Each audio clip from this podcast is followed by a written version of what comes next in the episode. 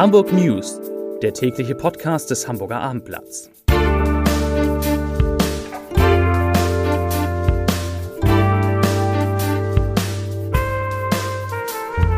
Herzlich willkommen. Mein Name ist Lars Heider und heute geht es um die Frage, warum die Corona-Zahlen in Hamburg so schnell sinken. Weitere Themen. Friseure wollen Schnelltests anbieten, Hamburger Steuererklärungen werden schneller bearbeitet und der HSV bekommt zwei neue Probleme. Dazu gleich mehr. Zunächst aber wie immer die Top 3, die drei meistgelesenen Themen und Texte auf abendblatt.de. Auf Platz 3 Kampf gegen Corona. Schleswig-Holstein ist die Nummer 1 in Deutschland. Auf Platz 2 Streckensperrung zwischen Hamburg und Berlin wieder aufgehoben. Und auf Platz 1 britische Mutante in Hamburg. Deutlicher Anstieg der Fälle. Das waren die Top 3 auf abendblatt.de. Die Entwicklung der Corona-Zahlen in Hamburg geht so drastisch nach unten, dass man sie kaum glauben mag und befürchten muss, dass die Osterfeiertage sie verzerren. Heute wurden 306 neue Fälle gemeldet. Am Mittwoch vergangener Woche waren es noch 590. Die Inzidenz sinkt im Wochenvergleich von 163,7 auf 134,7 Fälle je 100.000 Einwohner in den vergangenen sieben Tagen. Das hört sich gut an, aber die Zahl der Patienten, die in Hamburgs Krankenhäusern mit Covid-19 behandelt werden müssen, ist über Ostern von 259 auf 305 gestiegen. Und die Corona-Lage in Hamburg entwickelt sich deutlich schlechter als im benachbarten Schleswig-Holstein, mit dem man lange Zeit ja gleich auf war. Die 7-Tage-Inzidenz in Schleswig-Holstein beträgt nur noch 62 und bis auf Segeberg liegen alle Landkreise im Norden unter dem Wert von 100 Dithmarsch mit 33, Schleswig-Flensburg mit 21, Plön mit 21 und Nordfriesland mit 15 unterschreiten sogar die fast schon magische Marke von 35. Wie Schleswig-Holstein das geschafft hat, eigentlich mit einer ganz einfachen Strategie. Während anderswo immer wieder über neue Maßnahmen diskutiert wird oder Ministerpräsidenten wie Baden-Württembergs Winfried Kretschmann und Bayerns Markus Söder Brandbriefe an ihre Kollegen verfassen, setzt Schleswig-Holstein die vorhandenen Regeln einfach ganz konsequent um. Dazu sagt Daniel Günther, der Ministerpräsident, ich zitiere, im Norden wird gehandelt, im Süden werden Briefe geschrieben. Zitat Ende.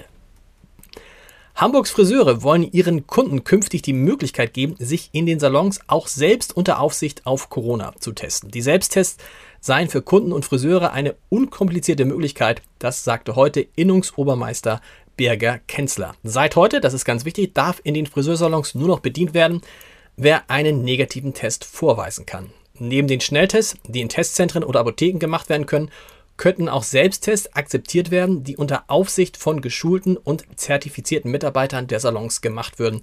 Das sagt zumindest der Innungsobermeister. Entsprechende Schulungen würden von Organisationen wie den Johannitern oder Ärzten angeboten. Die Krankschreibungen wegen psychischer Probleme haben nach Angaben der DRK Gesundheit bei Frauen in Hamburg einen neuen Höchststand erreicht. Im vergangenen Jahr seien je 100 Versicherten 401 Fehltage mit einer derartigen Diagnose gemeldet worden. Das seien 37 Prozent mehr als noch vor zehn Jahren. Frauen hätten 2020 fast doppelt so viele Fehltage wie Männer wegen psychischer Erkrankungen gehabt. Während die kürzeren Krankschreibungen bis zu zwei Wochen zurückgingen, hätten die längeren Ausfallzeiten über zwei Wochen zugenommen. Im Schnitt waren die betroffenen Frauen und Männer 43 Tage wegen seelischer Leiden krankgeschrieben.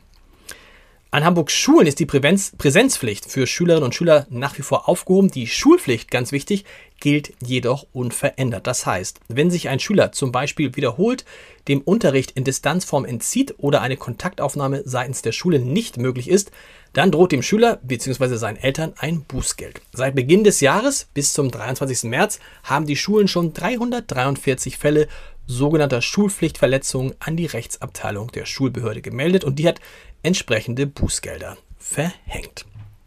Eine gute Nachricht, die nichts mit Corona zu tun hat. Hamburgs Finanzämter benötigen im Durchschnitt 38,5 Tage, um Steuererklärung zu bearbeiten. Das ist das Ergebnis eines Schecks des Bundes der Steuerzahler für sämtliche Steuererklärungen 2019, die im Jahr 2020 in den Finanzämtern eingereicht wurden. Hamburg konnte sich im Vergleich zum Vorjahr um glatte 1,6 Tage verbessern.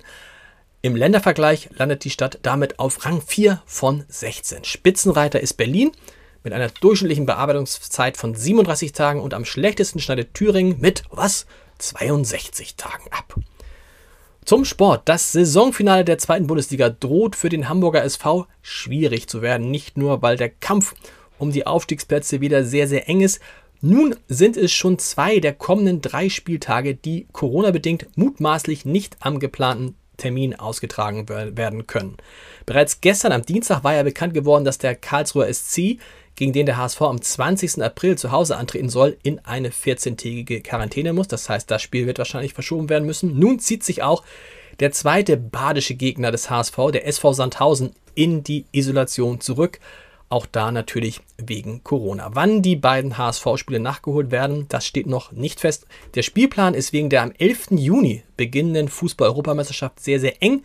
Nach dem Spiel gegen den SV Darmstadt 98, das an diesem Freitag geplant ist, wäre der HSV, wenn die beiden Spiele tatsächlich nicht stattfinden können, plötzlich 15 Tage spielfrei und danach drohen dann einige englische Wochen. Ihnen droht jetzt hoffentlich nur noch ein schöner Feiertag.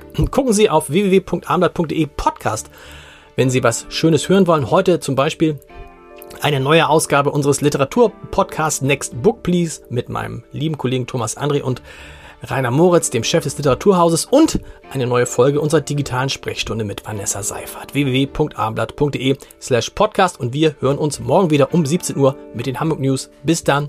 Tschüss.